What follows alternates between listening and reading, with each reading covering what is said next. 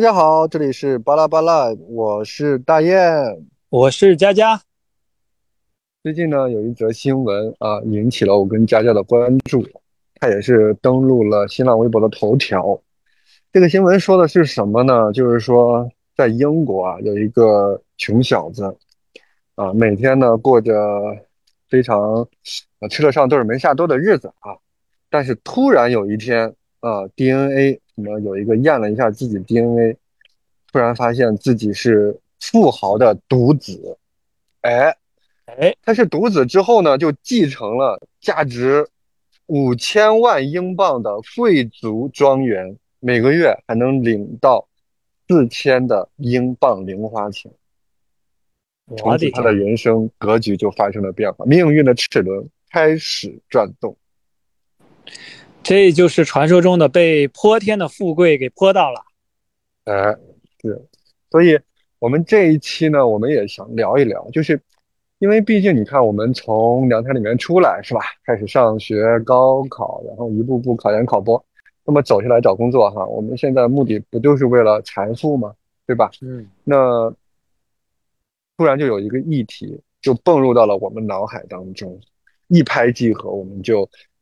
这一期就来讨论这个话题。佳佳，就比如说，突然有一天，嗯，有一个超级大富豪。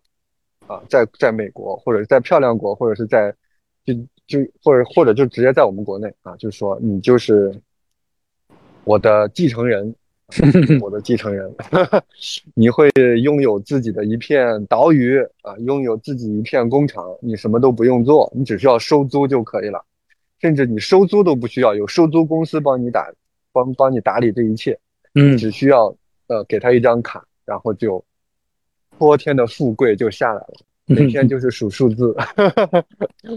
那如果我们已经实现，就是突然有一天我们能够实现财富自由，那么我们接下来的一生要怎么过？嗯，呃，就是大雁这个问题，我先呃按着不表啊，我先说一下小时候的这个比较有意思的事儿，其实跟大雁这个问题很很相像，就。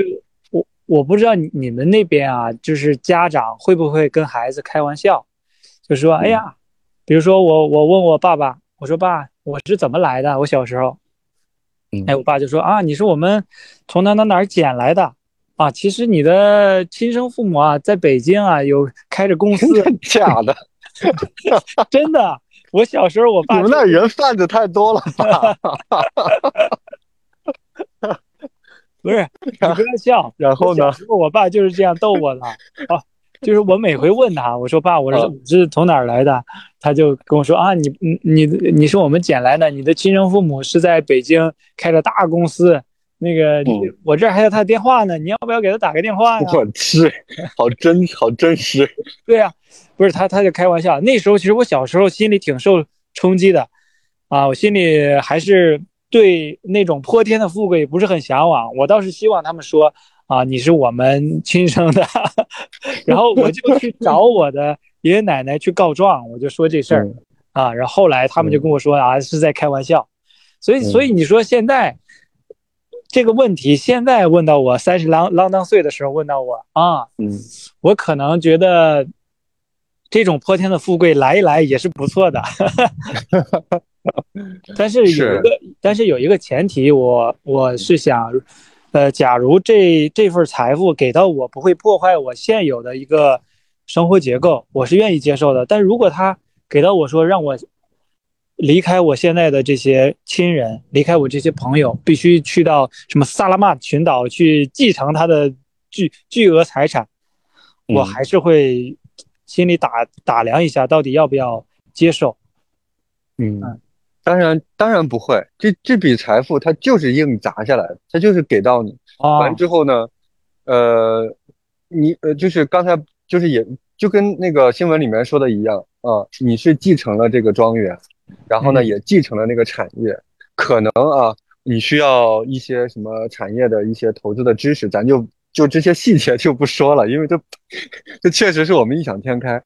意思就是。他就砸下来了，然后你也不需要离开你的父母哦，你就是那个继承人，你就是被或者说直接这么说，就是你就中了呃多少多少钱的彩票。嗯啊嗯嗯嗯，这样是不是可能更加的明确一点？就是硬塞呗，硬给，硬给，就是就是给了你一张。是因为这个问题呢？其实其实，呃，刚才 佳佳谈了他小时候什么，嗯，对，是 从哪儿来的这个故事？因为我因因为我们为什么看到这个呃问题了之后，就是嗯特别有共鸣，或者是特别想聊的一个点，就是说，他其实是在问我们什么呢？就是第一，我们的这个。物质已经得到了极大的丰富，就是说，其实财富嘛，财富就相当，就是它首先可以解决掉你的温饱，你的所有的物质上面的这种问题啊，比如说你你想要房子，OK 没问题，你大 house 对吧？然后 house 可能一个不够啊，北上广深啊，什么那些什么，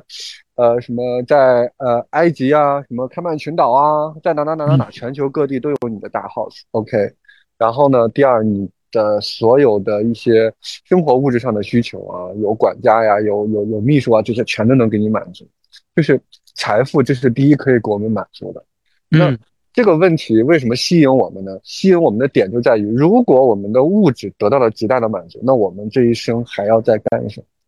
嗯，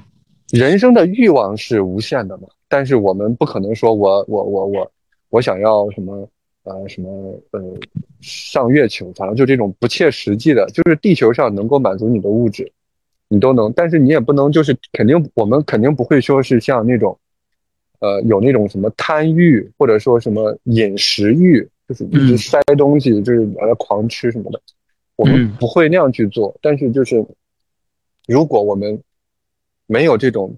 物质上的束缚的时，那个时候，我们又要做点什么呢？就是这种泼天的富贵有了之后啊，我觉得我们要分成几个阶段来做。你可能现在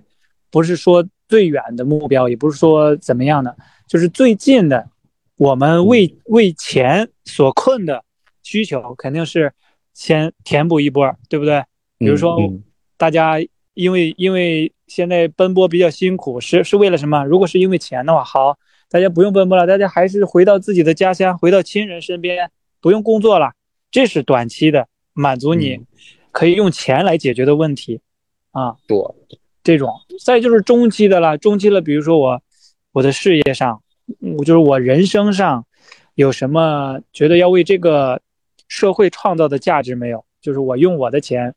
来做一个滚动的基金，放到我们学校。啊，加加基金，加加学长基金，嗯啊，这个让可以有了。对，让我们对一些社会有意义的事情来做出来。就是第一个短期的，是对我们个人、对我们家庭啊比较有意义；第二个就是对于社会比较有意义。那第三个，你如果说对个呃最终极的目标，那那就是整个全人类了。其实我我我我挺想做那个呃生物公司的，就是每回我这个人的。看电影的主题啊，以前我就特别喜欢看那种末日丧尸片儿，但不是中式的，一定要是西式的，可以用疫苗，可以用生物医科学技术来解决的这种丧尸片啊。那我们比如说也也也做一个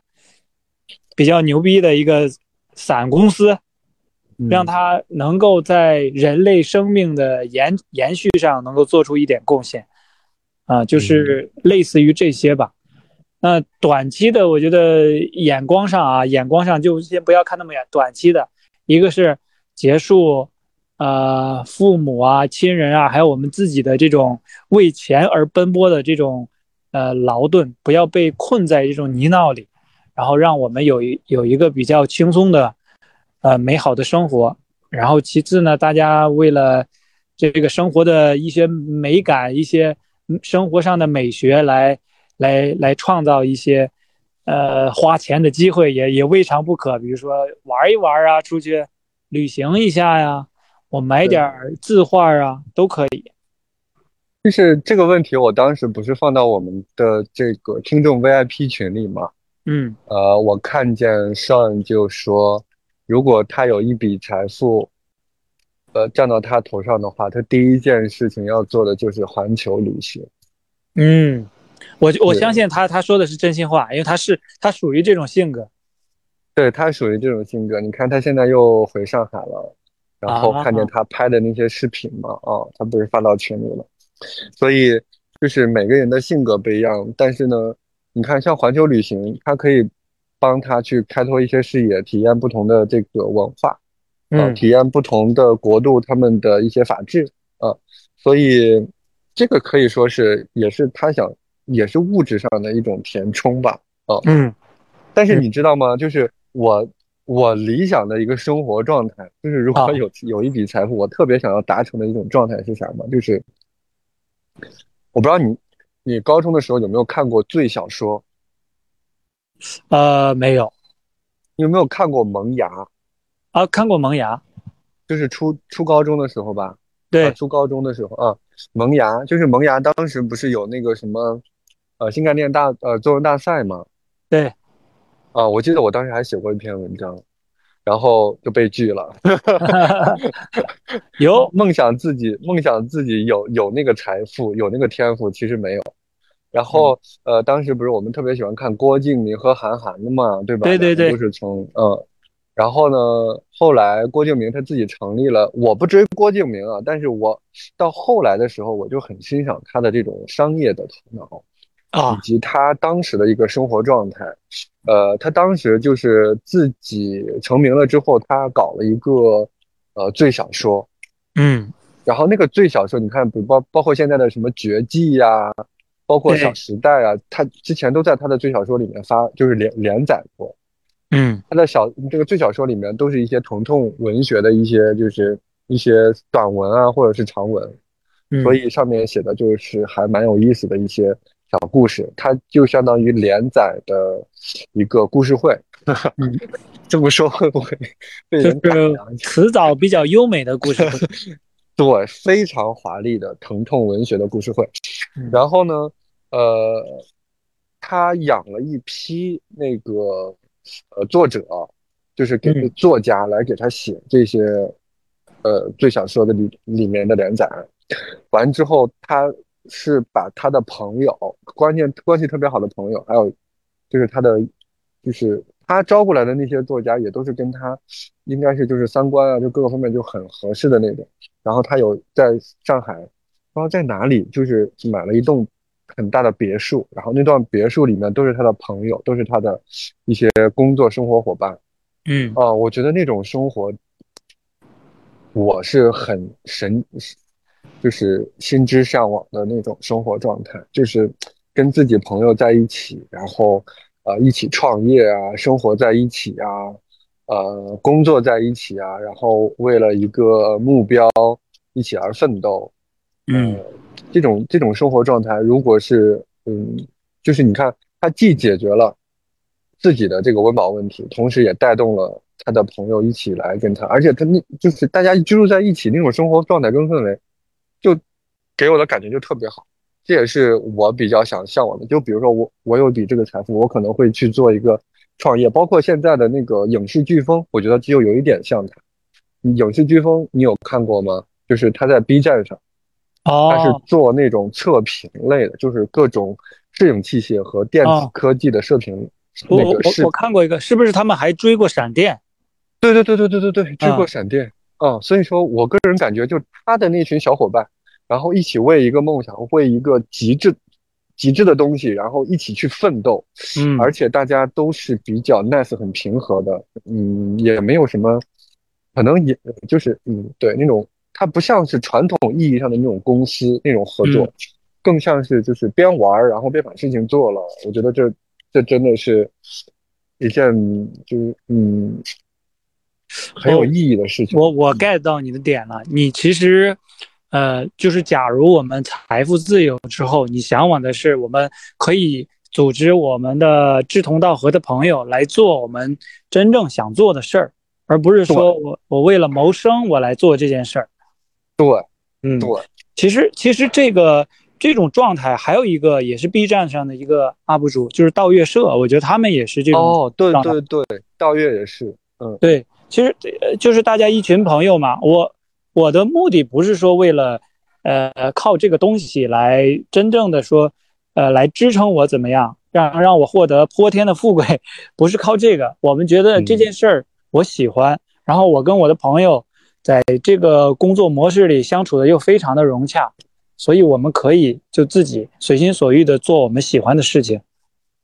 是，而且至少他们精神是自由的，精神是极大的物质丰富的，因为，嗯，物质的丰富其实很。就是有很大的一个风险，会带来你心灵上的一个空虚。嗯，就是，嗯，我最近，呃，对我最近也认识一位，就是有有一位朋友，就是嗯，家里特别有钱，但是也不是特别的咱们那种大的富豪，但是家里确实是衣食无衣食无忧的那种啊，也会有阿姨啊，怎么怎么样，但是他也不需要怎么样的工作，但是我会感觉就是。就是就是你跟他聊，他每天的工作也就是晚上也不睡觉啊，早白白天上午睡觉，然后后半夜或者凌凌晨开始休息，然后休息到第二天的下午的时候呢，呃，他就开始就是开始觅食，或者是他会请阿姨来来家做做饭什么的啊，然后在下午的时候呢，晚上傍晚下午去去看看电影啊，约同学吃吃饭呀。泡泡澡啊，啊晚上然后再吃吃饭、看看电影、按摩、做做 SPA 等等等等，就是他还是就一天就做这些事情。嗯，我个人感觉这这是就就比如说佳佳，如果说你有一笔这个钱，然后你也衣食无忧，你你会这样子去做度完你的一生吗？呃，对，我知道，我我也我也明白我的意思，说的这个点，嗯嗯，其实你你说的这个人的状态，他他不是呃说。他是没有什么什么，他这个人怎么坏啊，或怎么样？不是这样，对对对对不是迷恋于，他是迷恋于这种感觉和这种这种生活呃节奏里面，他没有外力来刺破他的安全感，所以他一直把自己包裹在这样里面，其实也是一种麻醉和逃避。我我个人觉得啊，因为我之前有过一小段这种时间，就是我在荷兰的时候，你知道吗？那时候你没有，因为你跟国内的朋友。亲戚大家都时间都错着位的，你很难说实时的互动。你可能说一句话，他要等好久，啊，几个小时之后再回你，啊，就有点像写信的那种等待感。所以你自己独处的时间就很多。假如你自己独处的时候，内心没有很很很笃定的力量，很笃定的力量，也没有很明确的目标的话，你就容易把自己麻痹在追剧呀，什么就是什么。喝喝点物质充斥的这种，对对，物质充斥，或者说是那种暴饮暴食这种状态里面，然后这种状态呢，你一见一旦陷进去，就一周一周的，我总想着啊，明天我就早起锻炼啊，然后要不然今天晚上我就看书，但是很难从里面走出来。我是因为什么？因为因为我是每周在那边的时候都有两次球赛，然后就是因为那个就会期待那件事情，对，有那个球赛把我带出。那种自我，呃，束缚的那种状态里和心境，把我带出来之后，然后我就会感觉好很多。是的，我觉得就是就是，即使我们是是很富有，就像你说的，什么都不缺了。假如你进入了这种自我束缚的一种心境里面，其实内心是非常空虚的，你会觉得很很很无助，心里很很落寞。时不时等着，真的是太阳下山的时候，你自己坐在那里无所事事，心里会觉得很落寞。所以他就会就就像你期待球赛一样，他就会期待一个友谊，一个新的友谊，或者是一个新的世界，然后来刺激到他，因为这样子会突然会意让他感受到这种哦哦，还有人需要我，或者是哦还有事情等着我，哦，就是还会有这种事情在。所以，呃呃，对你，你刚才所，你刚才说到那个盗月，呃，还有影视飓风，其实，呃，test 那个 test way，我不知道你有没有注意过啊？test way 在 B 站上，他也是一个我很喜欢的、欣赏的，在重庆的一一群小伙伴，他们就是为了那些什么不恰饭的一些电子科技，是就是那种，比如说，呃呃，应该是电子产品的一个测试，但是他不是为了。那个给他做宣传啊，或者说是，呃，厂商商家给他寄，他都是他们自己购买。那他们的盈利呢，就是来源于他们自己出的一些周边，比如说 T 恤啊，还有他们的什么擦镜纸啊，呃，他们的一些什么小面呢，反正就他们会自己出一些这些东西来呃来养活他们，加上他们的一些平台流量啊，所以总会有这些事情让我们觉得，哎，还这这个世界还真的是挺好的，因为他们一直在为他们的梦想去做这些事情啊，嗯，所以我真的很羡慕他们，呃，就是他们能够站出来。呃，一个是解决自己的温饱，第二个呢就是做他们真正想做的事情。嗯，其实我们现在之所以有这样的设想或这样的期待，呃，也是因为我们在现实生活里，在为了温饱而挣扎。所以，假如我们真的解决了呃财富的问题，就是不为钱财所困的话，能有这样一种呃。独自做自己喜欢做的事情，然后跟志同道合的朋友一同创业的机会，我相信每个人的创造力都会大大的提升。你反而像我们现在大家按部就班的去坐在工位上，你的脑子很多人，我相信很多人都是想着我怎么尽快的过完这一天，而不是说我们假如大家一起做事的时候，呃，大家就想着我怎么利用好这个时间，不是说让他。浑浑噩噩的过去，然后我获得休息的机会。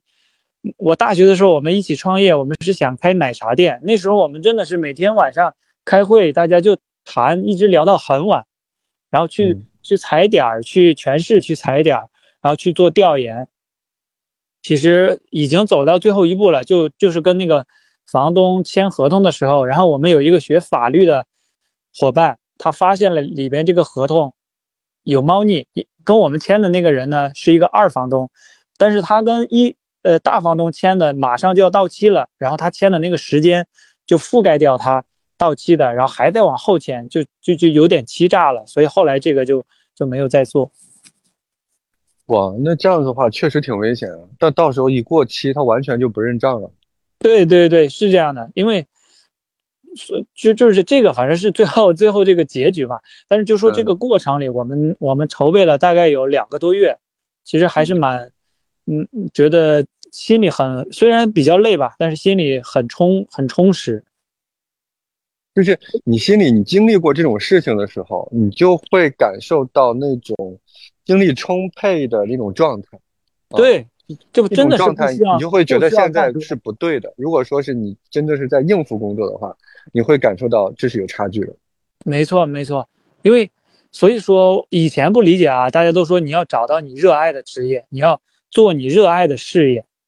呃，现在逐渐就理解了，因为它是一种自驱，一种内驱力驱动着你自己往前走，来主动来探索，主动求索，来主动完成。啊，不像我们现在嘛，现在你可能。没办法，呃，以我们的身份，我们受制于这种编制，对吧？嗯，当然我们现在也是一个，也是一个弱者、懦弱的人，也没有说就怎样要放弃这些、这些、这些，对吧？其实我们还是有有有所权衡的，呃，所以所以这就是很害怕呀，就是嗯，就是之前就是刚才在节目开始之前，我们不是还聊房子的问题，就是特别害怕，就是一旦买房，比如说我们现在。现在大家都知道房价是在往下走的嘛，对吧？然后呢，但是这个房子对于每个年轻人来说，又是一个每个中国人来说吧，都是一个绕不去、绕不去的一个坎儿。如果说你掏空，因为大家都是工薪阶级，又不是多多多么有钱的哈，所以就是，嗯，就是如果是你掏空家里的钱包，然后每个月再加上自己的一些，呃，公积金什么的全部砸进去的话，就会。我们就会陷入到那个，就是那个轮子里，那那个车轮你就会一直滚，一直滚下去，因为你就没有时间再去考虑你想做什么了，因为下个月的那个账单马上就会打到你的卡上，那打到你的卡上的时候，你马上就得用自己的工资给填补上去。嗯，我就给你很恐怖的一件事。对，我就给给大雁还有我们的听众朋友分享一个真实的故事吧，就是我身边的朋友。他呢也是在深圳，嗯，但但他不是我，我是来到深圳之后认识他的。他呢以前是在一家公司里做事，但是后来他觉得，哎，基本摸清楚这个商业的这些套路了，然后他自己出来创业。自己出来创业呢，也是在做他想做的这个事儿，但是他确实就像刚才大家说的，他去年他创业的前一年刚买完房，然后创业的当年女儿又出生了，就是孩子又出生了，所以现在压力非常大。一个是房贷，每天睁眼就是房贷的问题；再一个就是孩子，孩子托幼要要费用，什么奶粉啊，什么这种早教啊，一切的费用，保姆啊这些，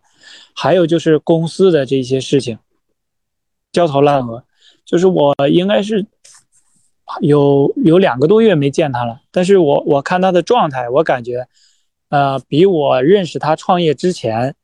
确实，嗯。憔悴了很多，没有那股灵气儿了，就是有一点，有一点疲惫感。你能看出来，他他他在撑着往往往前走。其实我我想说这个故事是想说什么呢？就是假如我们想好自己要做的事情之后，一定不要呃给自己太大的压力来来来来做。你就是说我义无反顾抛弃所有来做这件事儿，其实你自己也会很痛苦。对，嗯，我觉得他他主要是时机的问题。其实他做这个事，这个人的能力也没问题，眼光也没问题。我主要就是觉得他这个时机不太不太合适。你加上，就像他买的那个房子，我我们就现在来看，他他这几年基本上把首付都跌进去了。嗯嗯，这有点太夸张了。对他，他相当于全部 all in 嘛，在那个时刻，孩子、房子、车子，对，还买了车，摇到车牌了，当时买了车。然后又创业，所以其实我觉得每一九年是不是？对，一九年和二零年初，他应该是一九年上的车房子，然后呢，二零年二零年末，呃，怀怀孕的吧，应该是他老婆，然后二一年生生育的，然后二一年他出来办办公司，那不是他的问题，真的不是他的问题，因为一九年。说实话，呃，应该势头是非常强劲的，包括二零年的时候，我们都没有想到这个疫情这种黑天鹅事件对我们造成这么大的影响。没错，哎，我相信我们在一九年那个情景氛围里，也会被大家裹挟着一股脑的往前冲。是的，所以这个大环境我们没有办法。作为一个平民来说，这就是为什么说。时代的一粒沙落在每个人身上，都是一座山。是的，是的，我们没有办法与之相抗衡。对，其实所以就说嘛，如果，呃，刚才我们举的这几个例子，呃，我们有说什么刀鱼社啊，有有 B 站那些 UP 主，他们都是很成功的案例。那么我身边的这个朋友呢，我不能说他不成功，我只能说他现在，呃，至少不是自己的理想状态。所以每嗯，就是假如真的是有一天我们被这种泼天的富贵给泼到了，哎，我觉得这一切都 OK，对我这个朋友来说也迎刃而解。我相信他的产业和他的事业也会风生水起。但我觉得佳佳，你刚才有一句话是特别好，就是点点醒我，就是说我们的包括欲望也好，然后我们的这个想法也好，我们需要要要去评估，就是不要给自己太。太大的压力，就是一定要为自己留好 Plan B。对，如果说压力特别大，你虽然是能做成，你要牺牲很多的话，其实这也不是我们平民，嗯，想要得到的，就是它的风险太大，对吧？因为因为你也不知道能不能成，或者说是你一定能成，但是你要付出巨大的代价的话，你要评估这是不是你真的是你想要的。对，如果说我们就是想要那种，就是不要那么宏大，为人类创造价值，我们不，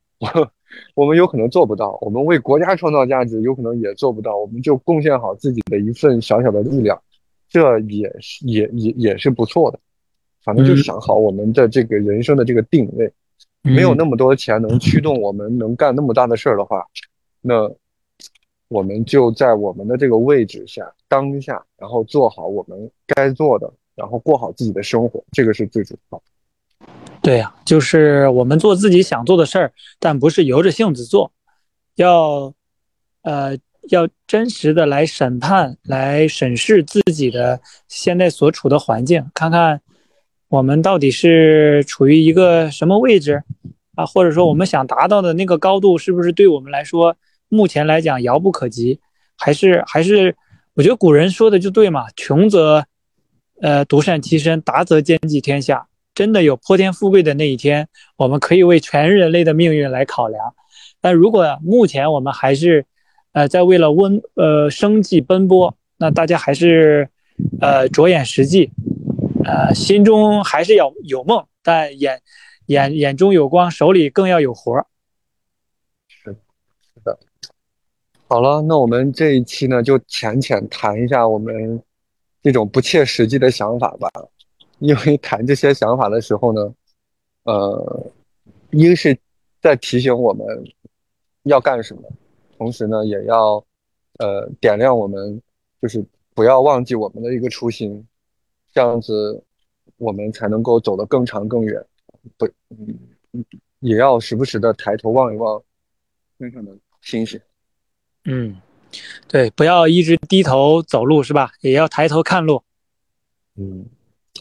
好的，那我们这一期节目，我不知道有没有给大家一点启发。如果大家有什么好的想法呢，也可以通过留言来给我们传达。那我们这期节目就简简单单的到这里吧，我们下期再见，拜拜，拜拜。哎，我跟你说的那个是，我跟你说的那个是真事儿，真事儿。啊，那个朋友他，我觉得他是时机选择的有点仓促了，可能他。